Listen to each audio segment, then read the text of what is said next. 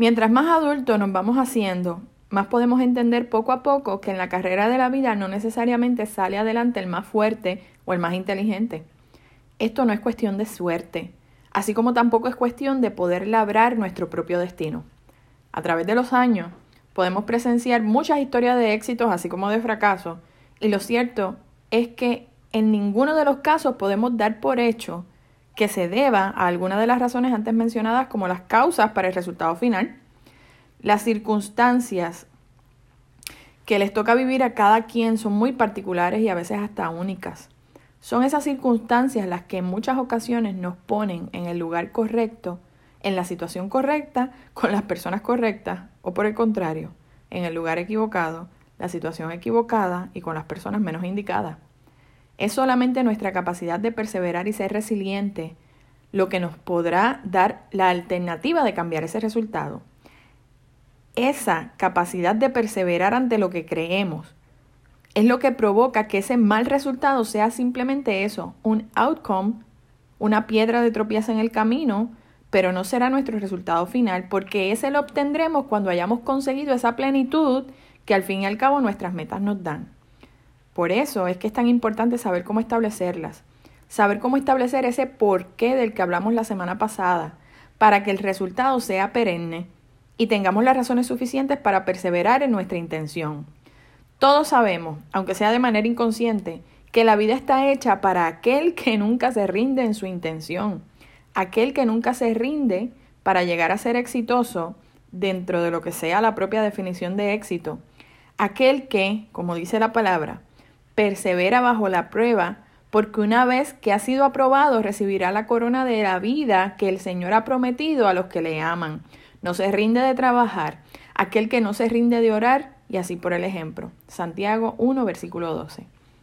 La perseverancia es una virtud que necesitamos pedir al Todopoderoso para poderla cultivar dentro de nuestra condición humana.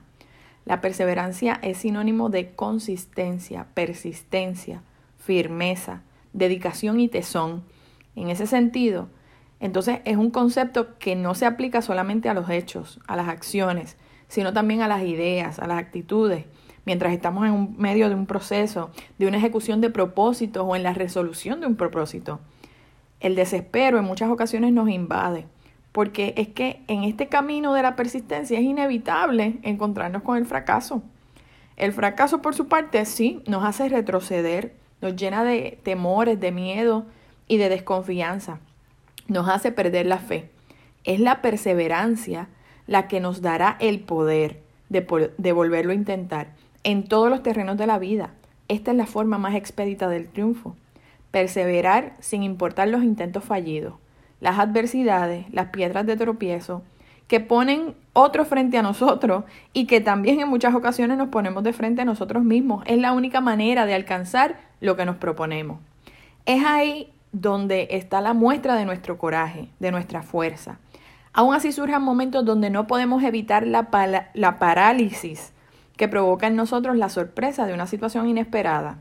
Siempre es bueno dar un paso atrás y reevaluar por qué nos fue mal, en qué punto fallamos, qué decisiones equivocadas tomamos. Pero eso no quiere decir que no vamos a dejar, que nos vamos a dejar vencer o dejar hundir por el peso que provocan en nosotros nuestras debilidades. Pues la mejor manera de enfrentarlas es dando el primer paso, que es reconocerlas, y el segundo, convertirlas en fortalezas así de simple. No podemos dejar que nuestros miedos e inseguridades tomen el control de nosotros. Tenemos que aferrarnos al que nunca nos deja solo, Dios. Nunca podemos olvidar que primeramente es en los momentos donde más desesperanzados nos sentimos, donde tenemos que agarrarnos de la mano de Dios.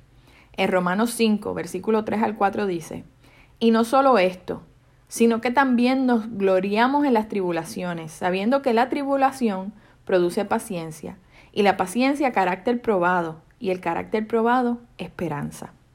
Tenemos que ver las tribulaciones como la prueba, el examen que Dios nos pone de frente para poder aplicar todas las cosas que hemos venido aprendiendo en el camino para entonces, y solo entonces, pasar al próximo nivel. Si por alguna razón esas tribulaciones siguen siendo las mismas en nuestro proceder, pues mira, quizás sea momento de que te sientes a analizar y comiences a pensar que tienes que, qué tienes que aprender para entonces proceder de una manera diferente. Segundo, no podemos solo sentarnos a sentir lástima de nosotros mismos.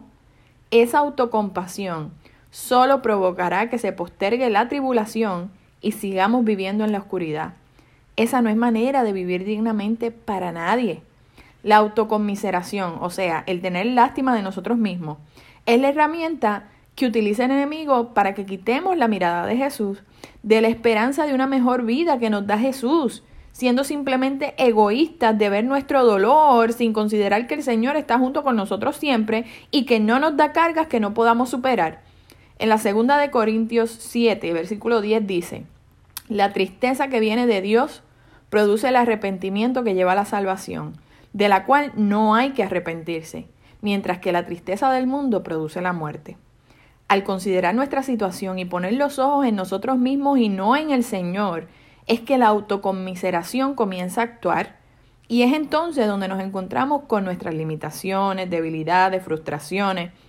Pero el que sabe que nuestra batalla no es nuestra, es de Dios, no se siente un pobrecito, sino que sabe en quién ha creído y descansa por completo en él. Mas Jehová está conmigo como poderoso gigante, por tanto, los que me persiguen tropezarán y no prevalecerán. Serán avergonzados en gran manera porque no prosperarán. Tendrán perpetua confusión que jamás será olvidada. Jeremías 20, 11. Por último, tenemos que entender que estamos en un proceso de fe y cada paso que damos en nuestro camino es un paso más hacia el fortalecimiento de nuestra fe, pues eso es lo que quiere Dios de nosotros, que creamos no porque hayamos visto, sino por fe.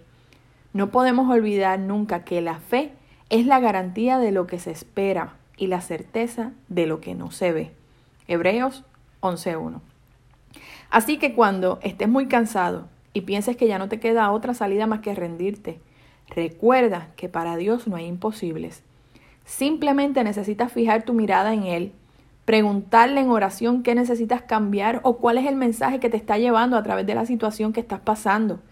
Míralo como simplemente, como, como que todo es un cambio de dirección lo que Él está trayendo para tu vida, con la certeza de que sea lo que sea, siempre la voluntad del Señor da resultados mejores que lo que pueda desear nuestra propia voluntad. Dios no nos da cruces que no seamos capaces de cargar. Y cuando sentimos dentro de nuestra humanidad que ya no podemos, Él lo único que quiere es que fijes tu mirada en Cristo Jesús y te digas a ti mismo, como dice en Marcos 9, versículo 23, ¿cómo que si puedo? Para el que cree, todo es posible. Que Dios te bendiga.